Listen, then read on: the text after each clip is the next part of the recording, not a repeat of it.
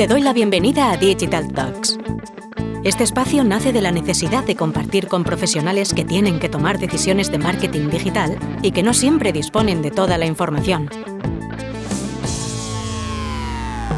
Para esto contaremos con la participación de expertos en marketing digital, en nuevas tecnologías, en datos o en nuevos modelos de comercialización digital. En resumen, participarán profesionales que ponen mucho cariño a lo que hacen, pero sobre todo, contaremos con personas que admiramos y de las que todos los días aprendemos. Somos T2O, una consultora de marketing, ventas y estrategia digital. Esto es Digital Talks. No tenemos verdades, pero sí muchas certezas. Arrancamos. Hola, soy Esther Checa y hoy vamos a hablar sobre el impacto que tiene dentro de las organizaciones el tener una estrategia clara de recogida de datos, de normalización y de posterior explotación. Sin duda, esta necesidad de tener una estrategia de datos dentro de las organizaciones se ha visto acelerada por la pandemia. Hoy contamos con Macarena Estevez, para que nos ayude a entender la relevancia de los datos en contextos como las estrategias omnicanal, la trazabilidad en el consumo multidispositivo o el uso de la inteligencia artificial para trabajar predicciones que eficienten inversiones publicitarias. Macarena es partner de Deloitte en el área de Data, Analítica e Inteligencia Artificial ha sido fundadora y CEO de Conento y actualmente es miembro del Consejo Asesor de Corporate Excellence Center Reputation Leadership. Muchas gracias por estar hoy con nosotros, Macarena. Muchas gracias a vosotros por invitarme.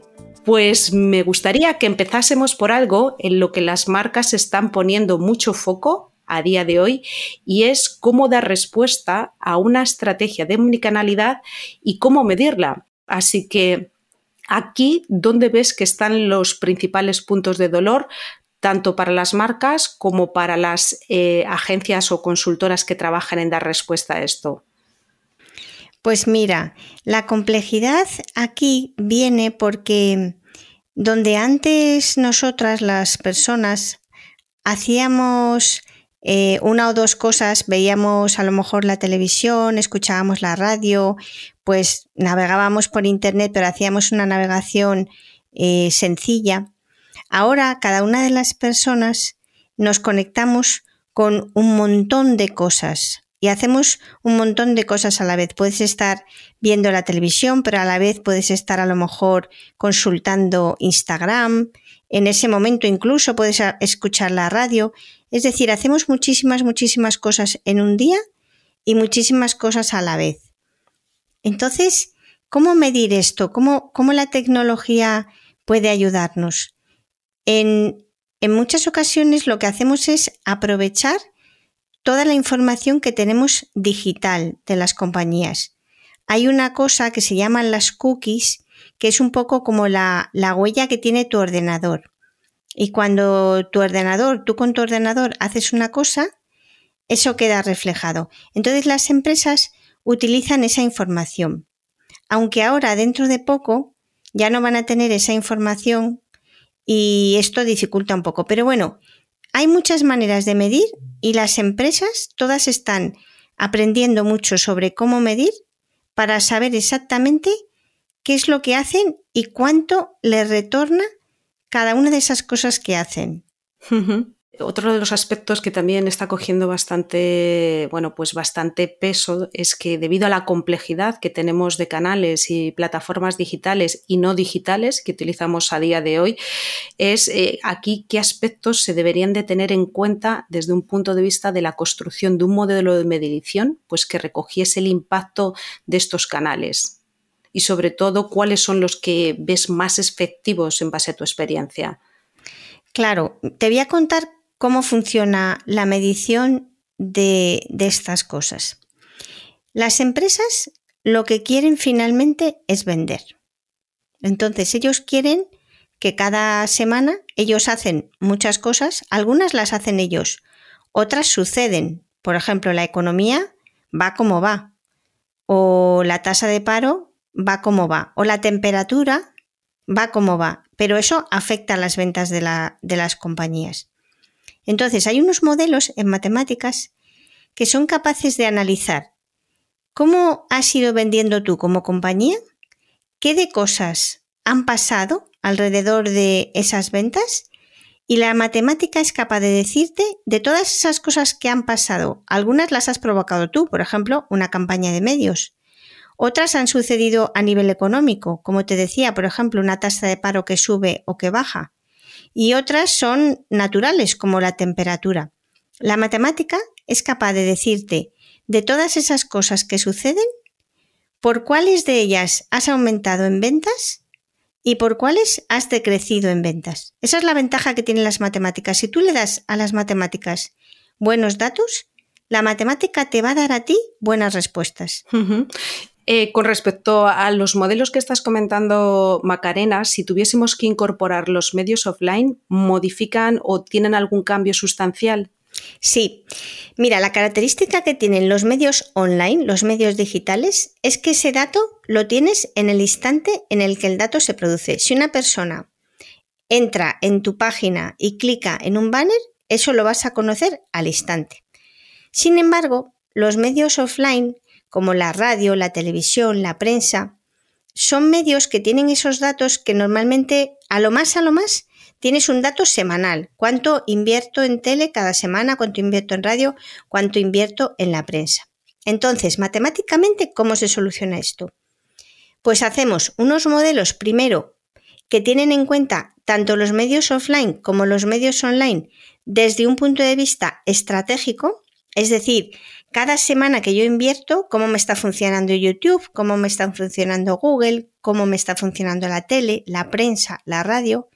Y luego hacemos otros modelos que se llaman modelos de atribución que ya bajan al detalle de los medios digitales. Y también, por ejemplo, una televisión, que una, la, la televisión también se puede medir, por ejemplo, cómo te funcionan las franjas, cómo te funcionan las diferentes cadenas.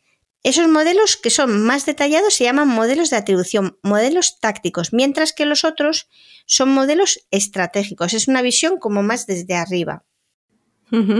Relacionado con esta pregunta, con esta última pregunta, ¿cómo estás viendo la evolución de la medición de dispositivo cruzado, los cross device, y sobre todo dónde ves que están surgiendo las principales fricciones? Pues mira, ¿qué sucede con el cross device?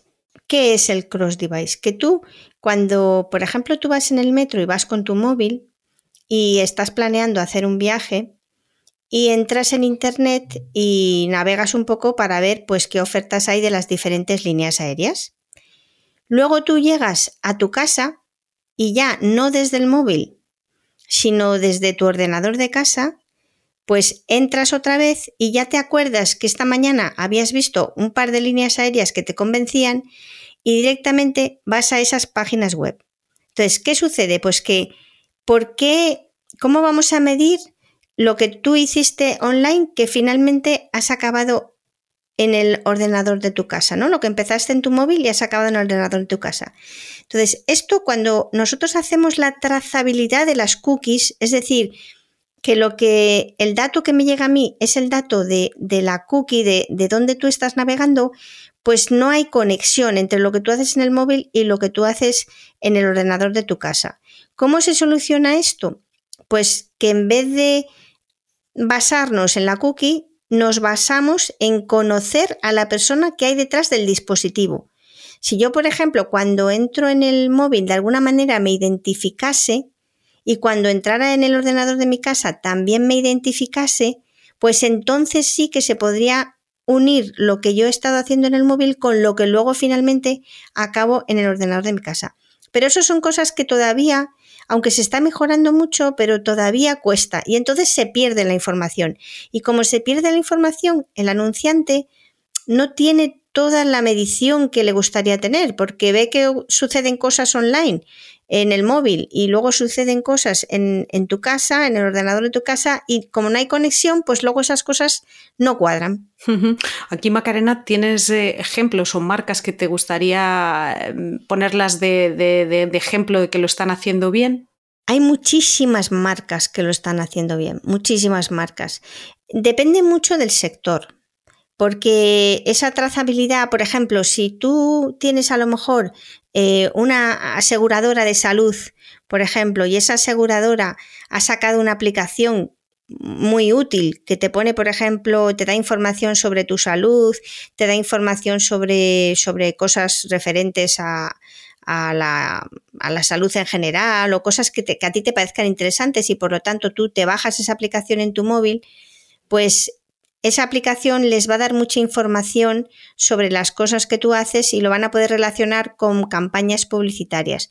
No te puedo decir una marca, te podría decir un montón de marcas. Te diría que todas las marcas de grandes compañías con las que yo trabajo todas se superan día tras día y todas están haciendo un montón de cosas interesantes. En relación al uso de la inteligencia artificial para trabajar esta predicción del comportamiento del consumidor y también para usar esta información para trabajar las estrategias de campaña, ¿qué es lo que hace que estos modelos de predicción realmente puedan funcionar y eficientar estas campañas publicitarias? Bueno, estos modelos, em, los modelos que te decía que hay dos tipos de modelos, los estratégicos y los de atribución, los tácticos, en general funcionan muy bien. Eh, pero digamos que son modelos matemáticos de ciencia de datos. ¿Cuándo vamos a pasar al punto de inteligencia artificial? La inteligencia artificial a mí me gusta explicar que tú tienes inteligencia artificial cuando tú haces algo con datos, lo dejas ahí solo, que se alimente de nuevos datos y solo es capaz de funcionar perfectamente. Entonces, ¿cómo vamos a meter inteligencia artificial en los modelos que miden el ROI, el retorno de las inversiones publicitarias? Primero tenemos que tener buenos modelos, que es lo que tenemos actualmente. Pero ¿qué es lo que estamos haciendo ya? Esos modelos, los estratégicos y los de atribución, los ponemos a trabajar en tiempo real de manera que cuando llegan datos en tiempo real, bien sean datos digitales, bien sean datos de tele o de radio que llegan un poquito más tarde, ese modelo es capaz de actualizarse por sí solo y de dar un insight, un aprendizaje que de alguna manera se va a utilizar en el contacto que tengamos con los clientes de las compañías. Ahí será cuando realmente tengamos inteligencia artificial. Cuando en el momento en el que una persona contacte con una compañía, podamos ofrecerle no solamente la publicidad que sabemos que va a convencerle más para comprar un producto, sino que de alguna manera la que sabemos que es más rentable para la compañía, que mejor retorno de la inversión tiene. Moviéndonos ahora a una de las temáticas que ha monopolizado durante meses la conversación dentro de la industria publicitaria y con respecto a las marcas y que lo mencionabas en, la primera pregunta, eh, que ha sido el cookieless, ¿qué recomendación darías en este contexto a marcas donde no tienen el control de su first party data y que muchas veces puede deberse a su modelo eh, de negocio? Pero la recomendación que darías. Pues mira, la recomendación que daría es que poco a poco hay que ir consiguiendo ese first party data. Hay que tener paciencia, pero hay que hacer una estrategia para poder tener el dato directo de mi cliente. De la misma manera que una persona, un emprendedor joven que empieza su negocio en Internet, lo primero que le dicen es tienes que hacerte tu lista de seguidores, tu lista de lectores, tu lista de personas eh, interesadas por la temática de tu empresa, lo mismo hay que hacer con las empresas grandes. Tienes que empezar a hacer la lista de tus clientes, la lista de tus consumidores objetivos. Y eso poquito a poco se va a ir consiguiendo. Mientras tanto, se puede utilizar la matemática para aplicar modelos como los que hemos comentado que te van a dar una estimación de cómo te están funcionando tus diferentes formatos digitales. O sea, que se pueden ir haciendo cosas. Es verdad que a lo mejor no vamos a tener esa exactitud que teníamos de las cookies, pero vamos a seguir teniendo información. En el fondo pienso que también va a ser mejor información porque no solamente va a ser online de temas digitales, sino que se va a enriquecer con ese panorama estratégico que te comentaba. En el fondo creo que las compañías finalmente van a entender mejor este nuevo dato. Totalmente. Uno, de los retos eh, al que nos enfrentamos tanto las agencias como las consultoras, eh, es principalmente el cómo medir el impacto de los contenidos, que es una de las demandas que muchas veces hacen las marcas. Eh, la pregunta aquí que me gustaría conocer tu punto de vista, Macarena, es cómo podemos medir el impacto que tiene el contenido en la cuenta de resultados de una marca. Pues mira, de nuevo, efectivamente, con las matemáticas te voy a contar un ejemplo para que mm, las personas que nos estén escuchando lo puedan entender bien. Yo con estos modelos, con los modelos que hacemos de medición del ROI, del retorno de la inversión, puedo tener a lo mejor las 30 campañas en los últimos tres años y conozco el retorno de cada una de esas campañas. ¿Qué hago ahora? Pues yo ahora de repente digo, oye, ¿podemos saber si de todas estas campañas, aquellas que tenían un contenido con música han funcionado mejor? ¿Podemos saber si las campañas en las que ha habido una persona famosa han funcionado mejor? Entonces se aplica otro tipo de modelo matemático donde tú le preguntas por un patrón en el contenido y puedes saber si los contenidos que han tenido música o los que han tenido famosos o los contenidos con una promoción o cualquier tipo de contenido, puedes sacar una generalización de qué contenidos a lo largo de estos años han funcionado mejor. Aquí, Macarena, que, para, medir también esta parte de rentabilidad, eh, ¿qué tipo de datos eh, necesitamos para saber si esa inversión eh, se ha considerado de rentable? Normalmente vamos a necesitar, siempre hay, hay una cosa importante, ¿no? O sea, tú dices, tú al final estás relacionando lo que tú haces con lo que tú ganas. Tú quieres vender, eso es lo que tú ganas. Haces muchísimas cosas. Algunas las haces tú, otras las hace tu competencia y otras suceden en tu entorno. Entonces, primero, tienes que tener en un modelo todos los datos. Si tú resulta que estás haciendo cosas o que tu competencia está haciendo cosas que te afectan a tus ventas y tú ese dato no lo metes en tu modelo, el modelo se va a pensar que ese dato no existe y te va a dar un resultado que es erróneo, porque está pensando que a lo mejor la competencia no ha hecho nada, cuando lo cierto es que la competencia sí ha hecho algo, pero tú no le has dado ese dato al modelo. Entonces, los datos tienen que ser completos. Tenemos que tener todos los datos. Y luego tienen que ser datos buenos. Tenemos que tener un histórico de datos suficientemente largo. Los datos no pueden tener valores que falten. Eh, las mediciones tienen que ser, estar bien hechas. O sea, el dato hay que cuidarlo mucho. Y fíjate, lo más importante es que el dato sea bueno, porque si no, puedes hacer un modelo súper complicado, pero si está basado en un dato que no es bueno, o en datos faltantes o cosas que no estás teniendo en cuenta, tú te vas a pensar que ese modelo te está dando un resultado que es verdadero cuando lo cierto es que no. Muy interesante, Macarena, porque fíjate, esto es una de las cuestiones o uno de los grandes retos a los que se enfrentan muchas consultoras, agencias creativas, y es eh, esa parte de madurez del cliente. El siguiente paso es entender, bien, toda esta estrategia de contenidos está muy bien, pero esto cómo me, impacta en la línea de resultados. Así que muy interesante lo que comentas. Para cerrar, em, y creo que en el punto en el que estamos, a ninguna marca se le escapa que necesita tener un mayor control de sus datos y entender cómo explotarlos. Aquí, en tu experiencia, Macarena, ¿qué perfiles lideran el control y explotación de estos datos dentro de la organización? Mira, ahora todas las organizaciones con las que yo trabajo, todas las compañías, tienen ya sus equipos de científicos de datos, de ingenieros de Machine Learning, equipos completísimos. Pero es verdad que ni con, ni con toda esa cantidad de gente técnica empezamos a tener suficiente. Entonces, ¿cómo se está transformando el mundo? Pues lo que está sucediendo es que ahora hay muchas compañías que lo que están haciendo es fabricando software que prácticamente cualquier persona en la empresa puede utilizar. No hace falta que esa persona sea matemática ni que sea ingeniero. Es un poco como casi como ponerte a jugar con una videoconsola. Entonces, el futuro va a ser que todos nosotros, con el perfil que tengamos, sea matemático o no, vamos a poder hacer predicciones de las ventas, vamos a poder hacer eh, estimaciones de cómo están funcionando los contenidos, vamos a manejarnos con las herramientas en las empresas como nos manejamos con el GPS del coche.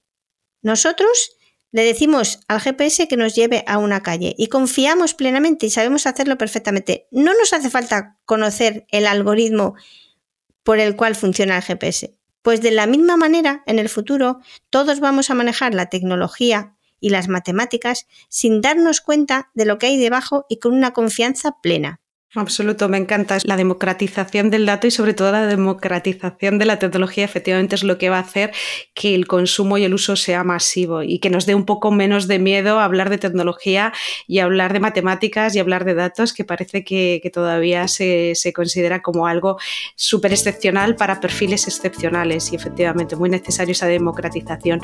Macarena, muchísimas gracias por tu tiempo y por el conocimiento que nos has transmitido sobre la base de tu experiencia durante estos años y me gustaría poner de relieve antes de irnos la gran labor divulgativa que tienes como amante de las matemáticas y la tecnología, ya que a Macarena la podemos encontrar como mínimo en su perfil de LinkedIn, en su perfil de Twitter y en sus blogs uno de ellos es macarenaestevez.com y también en inteligencia-medioanalítica.com y seguro que nos sorprende con algún otro canal donde podemos leerla o escucharla. Muchísimas gracias Macarena. Muchísimas gracias a vosotros. Nos volvemos a escuchar en unas semanas. Mientras tanto, puedes leernos en las redes sociales de t2o.com. Estamos en LinkedIn, Twitter y Facebook. Y si quieres volver a escuchar este podcast, lo podrás encontrar en nuestro canal Digital Talks, en Spotify, Evox, Google Podcast y Apple Podcast.